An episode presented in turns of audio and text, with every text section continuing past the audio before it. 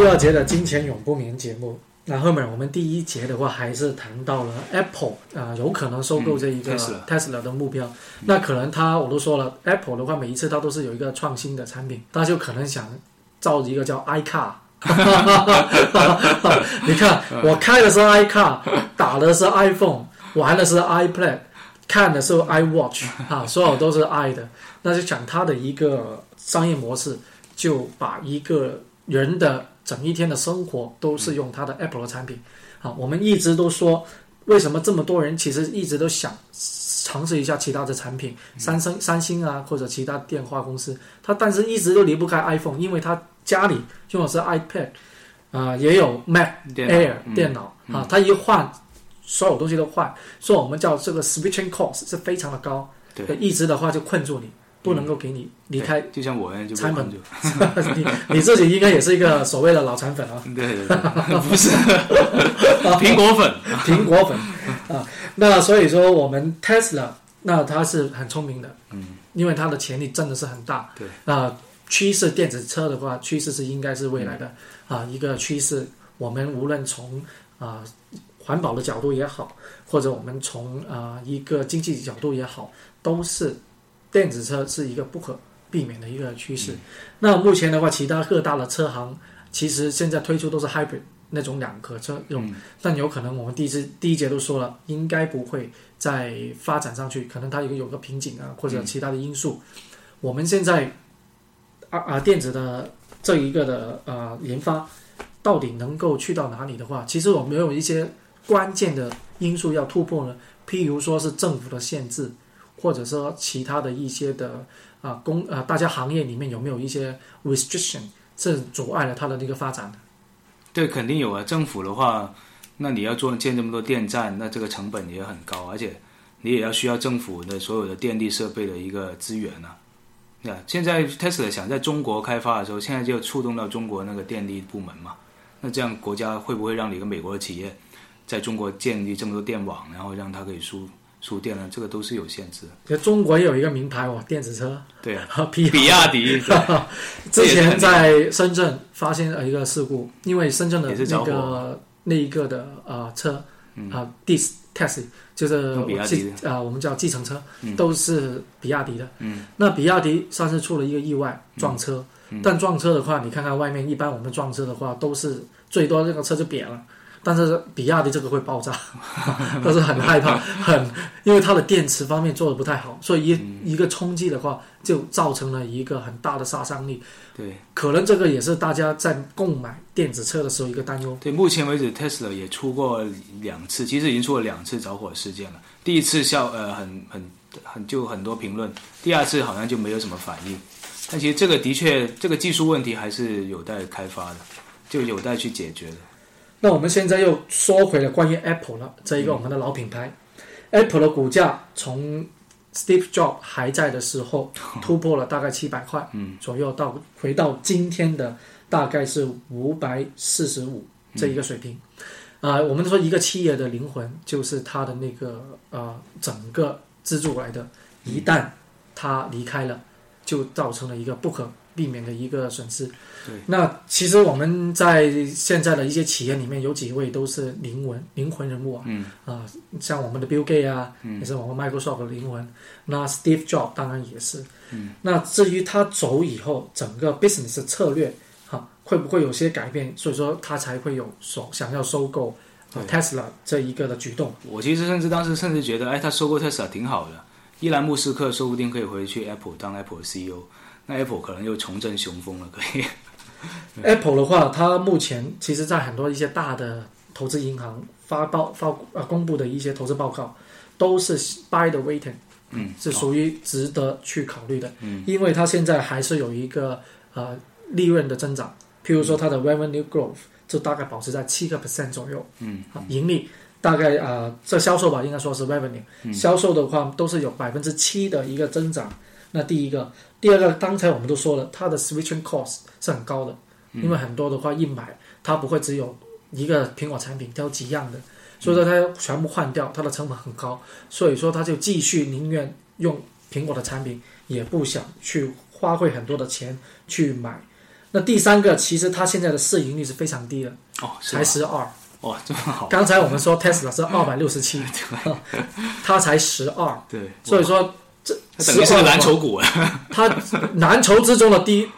啊、叫 underweight 了对。为什么呢？因为我们的道琼斯指数都有靠近百分之啊，大概十六到十七倍左右，嗯，它比道琼斯指数还要低。还要低，所以估值方面它现在是有点低估了。对，前段时间他有一次公布业绩之后，突然间那一天大跌了百分之七个 percent，他都很惊讶。但那一天马上有很多对冲基金的大佬啊，美国有很多对冲基金大佬啊，这些人索罗斯这种人，那个人叫 Icon，他很出名的一个对冲基金大佬，他说：“哎，我现在要买 Apple。”一说，后来马上就站稳在六百，然后后来现在一直就是在慢慢在涨回来，所以他的确市盈率很低，创造这个潜力也是股票的潜力很大啊。虽然 iPhone 在全球的那个手机市场的话，开始已经不是开始了，已经被三星的电话占有是三星全世界都在全世界范围内都是。但其实 Apple 整个企业，它在过去二零一三年总共卖了大概一点五亿台产品，那这里包括有 iPhone、iPod，还有 Mac Air，嗯，好，就是那个 Mac 那个电脑，嗯，那最大的占到整个销售里面还是 iPhone，iPhone、大概是占了它的那个销售超过一半以上，那 Mac Air 或者 MacBook 这一种的话，只是占了百分之十三，iPod 这一种只有百分之三。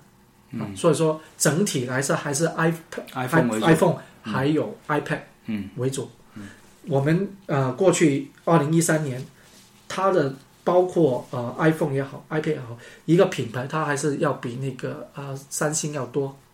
嗯，所以并没有我们想象的那么差。啊，没有说它自从那个 Steve Jobs 啊死去以后的话，就造成了它是一个啊末日的一个产品。没有不会，啊，没有的啊。因为我个人的体验，我两个产品用过，三星也有，现在就用三星，以前用 Apple 啊。平心而论的话，从整体的那个感觉、质量，Apple 要比三星要好。而且 Apple 还有一个很大的优势，就是它现在现金非常的大啊，因为它卖出这么多手机，都赚了很多钱，全部都是现金在手上，所以现在的股东就会逼着他会要不要回购股票，或者要不要他发多点分红。这样做下去的话，对他的股票都会有很好的一个正面的一个影响。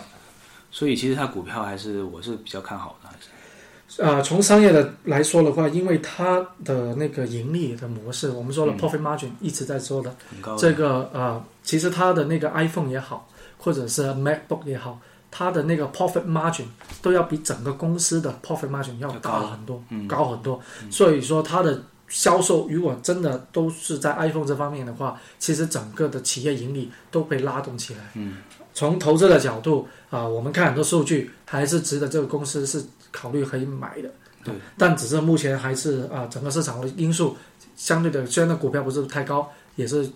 整个因为整个大大围的市场都偏高嘛，我们就觉得再等一等，到那时候就可以买。不但是这一个礼拜我们介绍的 Apple 也好，或者上一周我们介绍的呃 Facebook 都好，都只要它的指数回到一点点的话，只要下来，我们就会考虑这种科技股。嗯。啊，因为 Apple 它已经是相对的一个便宜的一个股票来说啊，它而且今年也有百分之七左右的这个盈利的、呃增长，我们还是非常看好。对那当然，它会也有它自己的一些 potential 的一些呃难题在这里。第一个，我们一直在说它的灵魂人物已经走了，嗯到底现在这一个新任的 CEO 能不能够继续把把好这一个关啊，使这个 Apple 还是成为科技创新的代名词。嗯啊，第一个，那第二个还是那个 new idea 有没有新的产品出来？嗯，如果这一次收购汽车不行，那看看它能不能收其他的爱爱的产品啊。这个房 iCar 都不行，就啊 iPlane 啊、i 飞机啊嗯。啊或者 iChocolate 啊 之类的，那希望给我们的生活带来一个新的元素。对，对。其实我不关我不担心这个问题啊，因为他有这么多钱的话，有什么新的东西他都可以以收购的方式去去合并过过来，所以只不过目前为止真的就是还有灵魂的问题，就是好像缺乏了现在这个创新的这个这种动力在里面的，这个还是大家最关心的问题，所以股票一直没涨下来，我觉得是这个原因。股票过去一年在大概去年五月到六月有一个低位，去到三百八左右，三百九哇，啊。那现在是一个从图表来看，一个一个上升空通道啊。那如果这一波的呃整个的外围市场下跌，而我们的呃 Apple 能够回到大概五百块左右，甚至四百八十左右的话，就可以值得考虑买。嗯，今年应该如果你在那些位置买的话，会有个不错的一个回报。对，OK，那我们下一个环节会说一下 ETF。我们经常啊在每个节目都有提到，到底 ETF 传统的互惠基金有什么区别呢？啊，首先第一个 ETF 的话就叫做 Electronic Trade Funds，那它的最重要的话不是像啊那个普通的基金一天只能够交易一次，它就像股票一样，基本上的话都可以随时的交易，价格也是随时的变动。那它的那个也是在那个交易所，就是譬如说呃多伦多啊，或者是美国的交易所上面，会有一个呃上市交易的。对，它就像股票一样，其实不是像一般的基金，一般基金你要去到银行坐下来跟基金经理谈一下才能买，而且买了之后也不能什么随便卖。但 ETF 就是你随时像股票一样，你一天不停买卖都可以。或者我们这样子理解会比较方便。其实 ETF 就是一个基金。但是它的基金是更加的升级版，更加灵活。第一个成本更加低。嗯啊，为什么会叫成本低呢？我们先啊，大概也介绍一下 ETF 的好处了啊。嗯。首先，第一个它管理费，因为每一个基金也好，或者 ETF 的都有一个叫管理费的一个啊，因为他们管理公司啊，或者是啊基金那个经理都好，都都需要收管理费作为自己的一个开支，或者作为自己的一个啊商业的一个收入。那一般的打个比方啊，一般的股票，如果只是以股票来说的一个 mutual fund，都有大概百分之二以上的每一年百分之二。如果你整个基金的回报是百分之十，减去百分之二，那到你手上就百分之八。嗯。那但是 ETF 的管理基本上只有零点百分之零点几啊。好，很低很低，非常的看你的那个是什么的策略啊。嗯。因为它的策略也比啊那个呃传统的基金要非常灵活。打个比方，我们是有一种叫呃 leverage，就是杠杆啊。通常啊 ETF 的话不会太多，可能两倍。美国有是三倍。有三倍。打个比方啊，如果整个大市场啊，它的有百分之一的那个升幅，那它这个 ETF 就有百分之二，因为它有杠杆。嗯。啊，它 mutual fund 是做不了，做不了这一个的。嗯。第一个，那第二个的话，它的譬如说我要买一些黄金，嗯只是黄金啊，我看着只是黄金价格。嗯。那这样子你就可以去买这种 ETF。你外面的一些 mutual fund，它不可以直接跟啊黄金期货来挂钩，它一定要买一些黄金的公司才能够啊作为 mutual fund 的一个投资途径。那 ETF 你是直接买黄金的，因为它里面的钱就是根据你啊的那个期货的那个行情。好像 GLD 的黄金，甚至 GLD 黄金就是跟实物黄金是挂钩的，就你每买一股 GLD 那个 ETF，其实它背后都有一个指向的一个存在。呃，英国的一个银行或者存在美国银行里面一块黄金的，它其实其实买的是实物黄金的一个